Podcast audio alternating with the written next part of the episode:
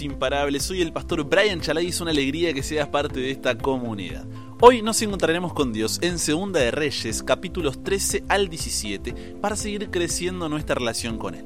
Recuerda estudiar estos capítulos antes de escuchar el episodio. Este no busca reemplazar tu estudio personal, sino motivarte y enriquecerlo. Con eso dicho, ahora sí conversemos. ¿Qué verdad aprendemos sobre cómo es Dios y su dirección para nuestra vida? Padre, gracias porque tenemos este tiempo para estar contigo, para invertir, ¿no es cierto?, estos minutos y de esa forma conocerte más. Que realmente el estudio de hoy pueda acercarnos más a ti, podamos crecer en nuestra relación contigo y que tu Espíritu Santo nos pueda guiar a cada paso. Todo esto lo pedimos, en el nombre de Jesús oramos. Amén. Sabes que me encanta decir que en tu corazón hay un trono. No es la primera vez que vas a escucharlo, si eres de estar siempre ahí escuchando los audios. Y digo esto por qué. Porque quien esté sentado en ese trono de tu corazón gobernará sobre tu intelecto, conciencia, voluntad, carácter, sentimientos, pensamientos, emociones y acciones. La pregunta que cada día debes hacerte entonces es, ¿quién está sentado en el trono de mi corazón?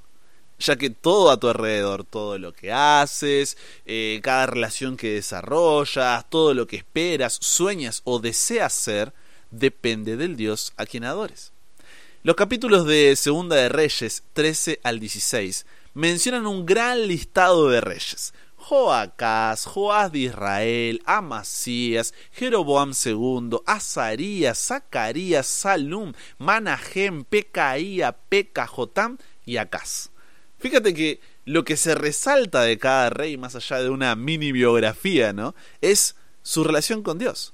Donde en su mayoría, a ver, la expresión e hizo lo malo ante los ojos de Jehová se repite una y otra vez. Incluso de los que dice que hicieron lo recto, aclara que, a pesar de eso, todavía seguían sirviendo a dos señores, porque los lugares de adoración a los dioses paganos no eran destruidos del todo. Ahora, ¿Qué nos importa a nosotros este listado de reyes de miles de años atrás? Cuidado, no nos centremos solamente en la biografía de cada uno de estos reyes de forma aislada, buscando allí una aplicación, sino en la narrativa que se está construyendo y cómo Dios se revela por medio de ella. Porque todos estos capítulos, del 13 al 16, son como eh, señales en el camino, ¿no? Que nos van llevando hacia el destino final. Segunda de Reyes 17. ¿Qué sucede en este capítulo? La caída de Samaria y el cautiverio de Israel.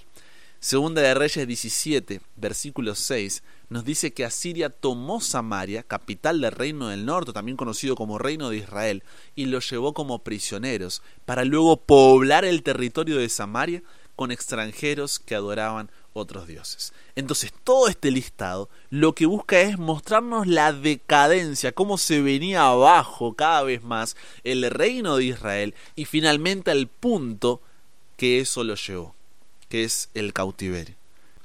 Y esto no es algo que se me ocurra a mí, que yo pienso, que yo creo, no, está ahí en Segunda de Reyes, capítulo 17, versículos 7 al 17, donde dice, porque los hijos de Israel pecaron contra Jehová su Dios, que los sacó de tierra de Egipto, debajo la mano de Faraón rey de Egipto, y temieron a dioses ajenos, y anduvieron en los estatutos de las naciones que Jehová había lanzado de delante de los hijos de Israel, y en los estatutos que hicieron los reyes de Israel y los hijos de Israel hicieron secretamente cosas no rectas contra Jehová su Dios, edificándose lugares altos en todas sus ciudades, desde las torres de las atalayas hasta las ciudades fortificadas, levantaron estatuas e imágenes de acera en todo collado alto, y debajo de todo árbol frondoso, y quemaron allí incienso en todos los lugares altos, a la manera de las naciones que Jehová había traspuesto delante de ellos, e hicieron cosas muy malas para provocar a ira a Jehová. Y servían a los ídolos de los cuales Jehová les había dicho, Vosotros no habéis de hacer esto. Jehová amonestó entonces a Israel y a Judá por medio de todos los profetas y de todos los videntes diciendo, Volveos de vuestros malos caminos y guardad mis mandamientos y mis ordenanzas conforme a todas las leyes que yo prescribí a vuestros padres y que os he enviado por medio de mis siervos los profetas. Pero ellos no obedecieron. Antes endurecieron su cerviz como la cerviz de sus padres, los cuales no creyeron en Jehová su Dios, y desecharon sus estatutos y el pacto que él había hecho con sus padres, y los testimonios que él había prescrito a ellos, y siguieron la vanidad y se hicieron vanos, y fueron en pos de las naciones que estaban alrededor de ellos, de las cuales Jehová les había mandado que no hiciesen a la manera de ellas. Dejaron todos los mandamientos de Jehová su Dios y se hicieron imágenes fundidas de dos becerros y también imágenes de acera y adoraron a todo el ejército de los cielos y sirvieron a Baal e hicieron pasar a sus hijos y a sus hijas por fuego, y se dieron adivinaciones y agüeros, y se entregaron a hacer lo malo ante los ojos de Jehová, provocándole a ira. Lo que estos capítulos nos intentan hacer ver, pensar, eh, reflexionar, es quién está sentado en el trono de tu corazón. Porque cuando en tu trono hay algo o alguien que te lleva a hacer lo malo delante de los ojos de Dios o a intentar servir a dos señores, solamente hay un final. Y ese final es la destrucción. Como vimos en los versículos, esto no sucede porque Dios así lo quiera. Él hizo, hace y hará de todo para que eso no pase. Él dice, le mandé profetas, mandé esto, hice aquello, hice lo otro, pero al final fue la decisión del propio pueblo lo que lo llevó a la ruina. Porque ellos mismos decidieron tomar ese camino. Ellos mismos decidieron apartarse de Dios. Segunda de Reyes, capítulo 17, versículo 18 dice, Jehová por tanto se airó en gran manera contra Israel, y los quitó de delante de su rostro y no quedó sino solamente, ¿qué cosa? La tribu de Judá. Como vimos en los diferentes relatos, Dios siempre nos extiende su gracia y misericordia. Gracia porque nos da lo que no merecemos y misericordia porque no nos da lo que sí merecemos. Pero a pesar de eso, si en nosotros no hay una confesión, un arrepentimiento, donde le volvemos a dar a Dios el lugar que le pertenece en nuestra vida como Rey de Reyes y Señor de Señores en nuestro corazón, él, por naturaleza, tiene que reaccionar con ira. Por eso el versículo dice que Jehová se airó contra Israel, pero ¿qué es esa ira de Dios? Es la respuesta que él tiene ante el pecado. Esta ira de Dios, ojo, no es la misma ira que tenemos nosotros. Eso sería una asociación errónea. ¿Por qué? Porque la ira de Dios no es la pérdida de autocontrol y un estallido irracional y caprichoso de enojo. No, la ira divina no debe ser considerada como un mal temperamento celestial o como que Dios está atacando a los que entre comillas le caen mal. Nada que ver. La ira de Dios es su amor por la santidad, la verdad y la justicia. Es porque Dios ama apasionadamente la pureza, la paz y la perfección, que Él reacciona con ira hacia cualquier cosa y cualquier persona que los contamina. Porque, a ver, piensa conmigo. ¿Podría un Dios que sintiese placer tanto con el mal como con el bien ser un buen Dios? Mm, seguramente que no. Por eso, precisamente, que esta reacción adversa al mal es una parte necesaria de la perfección moral, y es lo que la Biblia tiene en mente cuando se habla de la ira de Dios. Y al igual que el pueblo de Israel, en nuestro pecado, nosotros también merecemos la ira de Dios. Isaías 59.2 dice, pero la maldad de ustedes los ha separado de Dios. Sus pecados han hecho que Dios se tape los oídos y no quiera escucharlos. Romanos 3:23 resalta, todos hemos pecado y por eso estamos lejos de Dios. Es más, Romanos 5:9 al 11 nos señala como enemigos de Dios. Y no hay nada que podamos hacer por nosotros mismos para cambiarlo. Isaías 64:6 dice, aún nuestras mejores obras son como un trapo sucio. Hemos caído como hojas secas y nuestros pecados nos arrastran como el viento. Entonces, como Dios es un Dios justo, respetando la verdad y dando a cada uno lo que le corresponde. Romanos 6:23 dice que la paga del pecado es la muerte.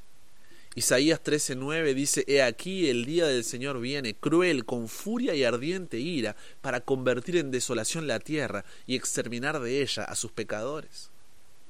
Apocalipsis 16 habla de las copas de la ira de Dios y Apocalipsis 29 al 10 describe el día donde fuego descenderá del cielo y consumirá al diablo y todos los que fueron engañados por él, destruyendo así para siempre el pecado. Para el reino de Israel ya no había vuelta atrás. Dios es manso, no menso, y les había dado todas las oportunidades habidas y por haber, pero ellos tomaron su propia decisión. Sin embargo, tú y yo todavía tenemos la oportunidad de hacer las cosas diferentes. No por miedo a la ira de Dios. Ay, no, porque si no seré destruido, porque si no me voy a perder aquello, porque si no no seré salvo. No, no, no es por miedo a la ira de Dios. Sino como dice primera de Juan 4:19, en respuesta a su amor.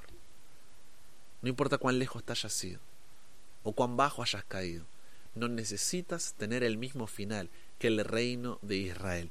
Hoy puedes volver a Dios. Recuerda, esos reyes son señales que nos van apuntando hacia dónde va el camino, esa decadencia y cautiverio de Israel. ¿Por qué seguir por ese camino?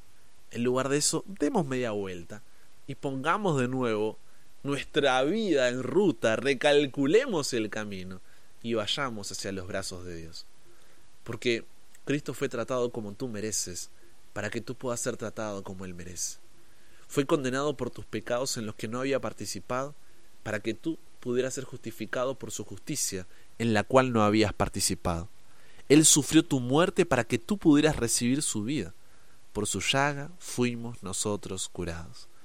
Como dice Hechos 4:12, no hay otro nombre bajo el cielo, dado a los hombres en que podamos ser salvos.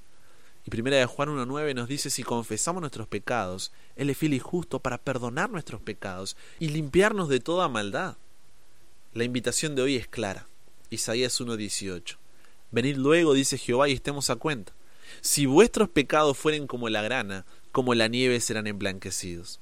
Si fueren rojos como el carmesí, vendrán a ser como blanca lana. No importa cuán lejos te hayas o cuán bajo hayas caído.